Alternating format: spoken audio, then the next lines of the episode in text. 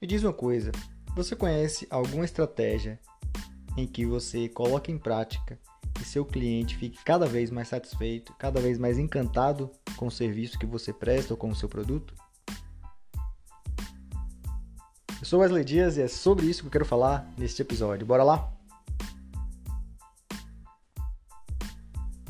Para mim, e baseado em vários cursos, várias experiências e testes que eu já fiz, a melhor forma de você encantar e agradar seu cliente é simples: é você fazer mais do que você prometeu.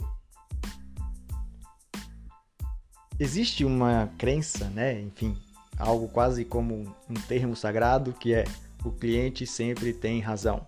Isso aí é repetido sempre. E muita gente concorda, outras não concordam tão dessa forma, enfim. A verdade é que, dependendo do seu tipo de negócio e dependendo do seu estágio nesse negócio que você está desenvolvendo, o cliente, sem dúvida, ele é a principal pessoa é, da sua empresa. Evidentemente que ah, em certos momentos você vai ter que diferenciar clientes bons e clientes ruins, clientes que geram mais lucro e clientes que geram mais prejuízos. E isso é fundamental para que sua empresa cresça também. Mas a grande sacada e o grande motivo desse episódio é o que você deve fazer para seu cliente ficar mais satisfeito e apaixonado de uma certa forma pela sua marca, pela sua empresa. E o que é um cliente apaixonado, um cliente encantado com a marca? É aquele cliente que não simplesmente compra uma vez, duas, três, quatro, cinco vezes, ele está sempre recomprando. Mas não apenas isso, ele ainda traz outros clientes, ele indica você para outras pessoas. Para mim, este é o cliente ideal.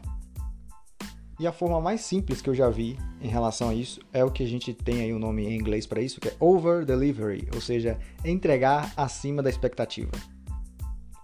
E aí existe duas possibilidades. Primeiro, é você oferecer um serviço de excelência sempre. É você estar sempre melhorando aquilo que você faz, seja seu produto ou serviço. Uma outra forma também é você prometer menos. Quando você promete muito, a expectativa do seu cliente é que você supere isso. Né? Então, por exemplo, um prazo de entrega. Se eu falo que eu vou te entregar em dois dias e te entrego em três, nossa, isso aí dá, sem dúvida, uma frustração no teu cliente. Todavia, se você diz que entrega em cinco e entrega em dois, aí você gera um efeito, uma expectativa, uma superação da expectativa.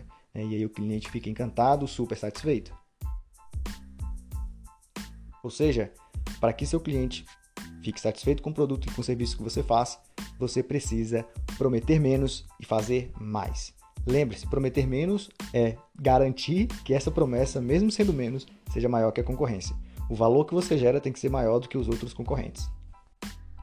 E aí, quando você gera mais valor que os concorrentes, promete menos para o cliente e entrega mais aquilo que ele esperava, você sempre dá um pouco a mais. Ah, meu amigo, pode ter certeza que a sua empresa só tem a possibilidades de crescer, né? Como é, diz aquela frase, foguete não dá ré, ou seja, você só tem o crescimento pela frente.